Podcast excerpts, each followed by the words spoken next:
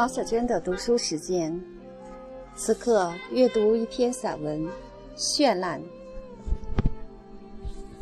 绚烂，我固执的喜欢这样一个视觉效果极佳的词语，想象着它的源头来自盛开的缤纷的花儿，还是夜空起伏绽放的烟火，甚至激情燃烧的爱情，无法追溯它最初的来源。总之，应该与色彩有关，是想象的结果。街上熙来攘往的人群中，他们远远地走来了，笔直或卷曲的发，无一例外的金黄或棕红，苍白的脸，猩红的唇，迷离的眼神，将他们的脸老远就从形态各异的许多张面孔中分离出来。如黑暗中漂浮着的花朵，这些面孔从人群中涌现。我想着庞德诗句，心里揣度他们的身份。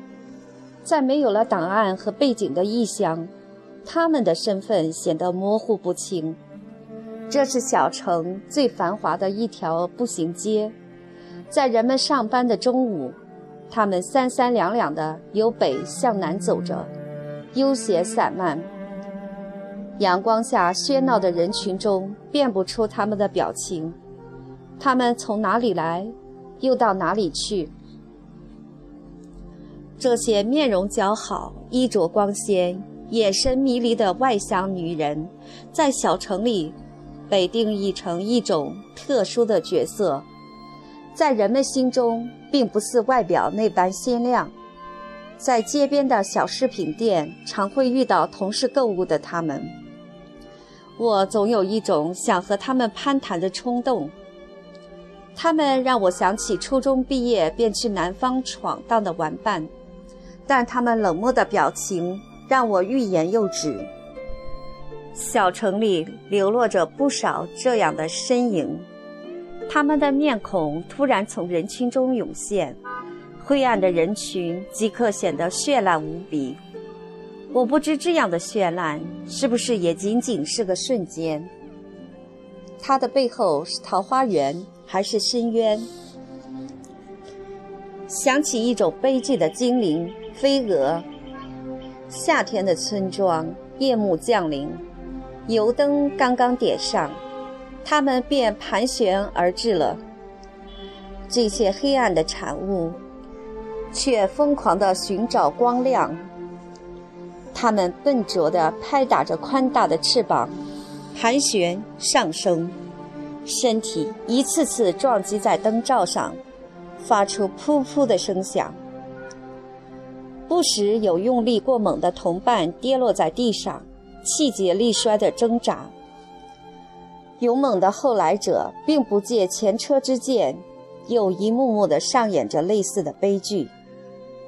灶火边、文烟旁、烛光下，也随处可见他们粉白的身影。这些急切向往光明的弱智的丑陋精灵，盘旋聚集在火的边缘，甚至奋不顾身地纵身一跳，翅膀撞击火苗发出的嘶嘶声不绝于耳。这样的场面。真称得上绚烂了，不过有着深重的灾难意味。幼年的我总在他们前赴后继的嘶嘶声中咬紧牙关，猜测他们一定被很深的烫疼了，火一定比开水烫得多。被烫的经验告诉我，如果蛾子愿意。他便拥有中世纪柴堆上的圣徒那被火苗映照的受难的脸和头顶不朽的宗教光环。这形象称得上绚烂之极了，但这种绚烂的背后又是什么呢？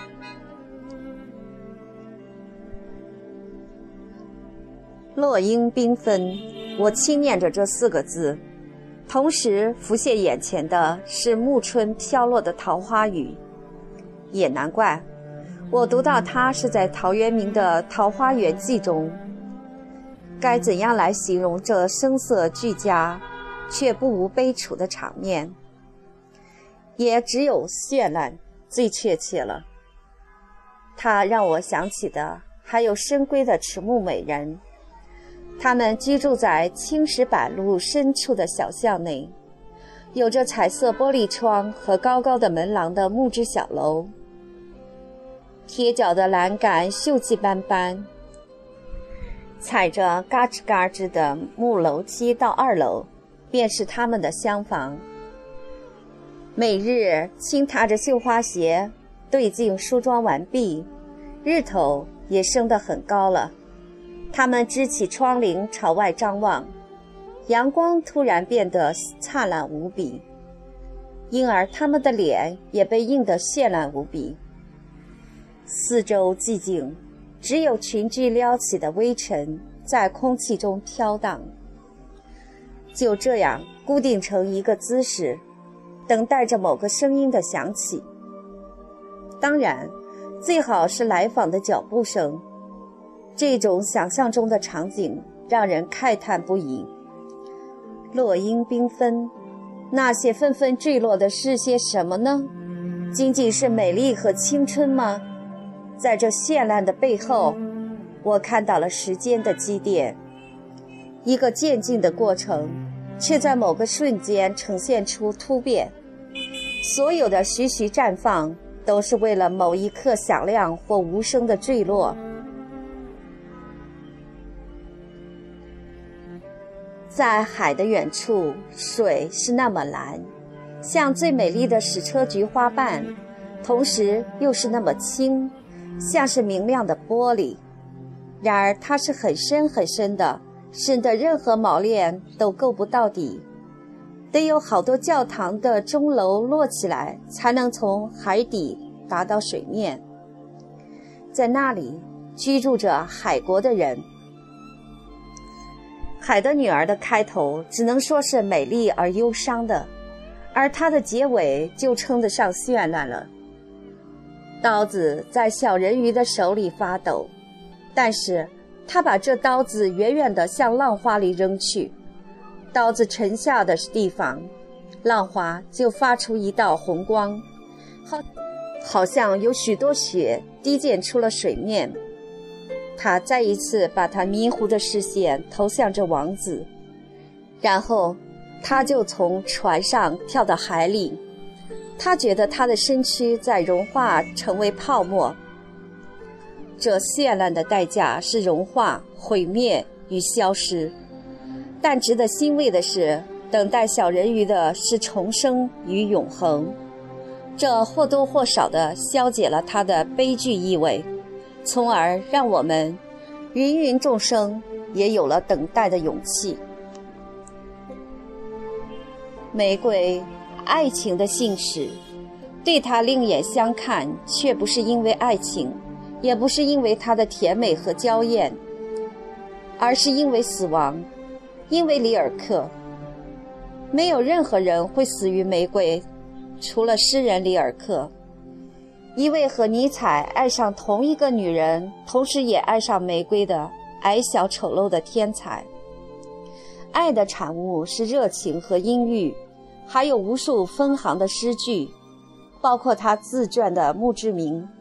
玫瑰，啊，纯粹的矛盾，乐意在这么多言解下。做前无古人后无来者的睡梦，在这最后的时刻，生命之花是绚烂到了极致。那么，玫瑰、梦想，还有爱情呢？自然也不例外。此刻，无数的绚烂都渐渐趋于一个点，消失或死亡，如烟花尾地。无声无形。作者：王威，选自二零零四年十月散文。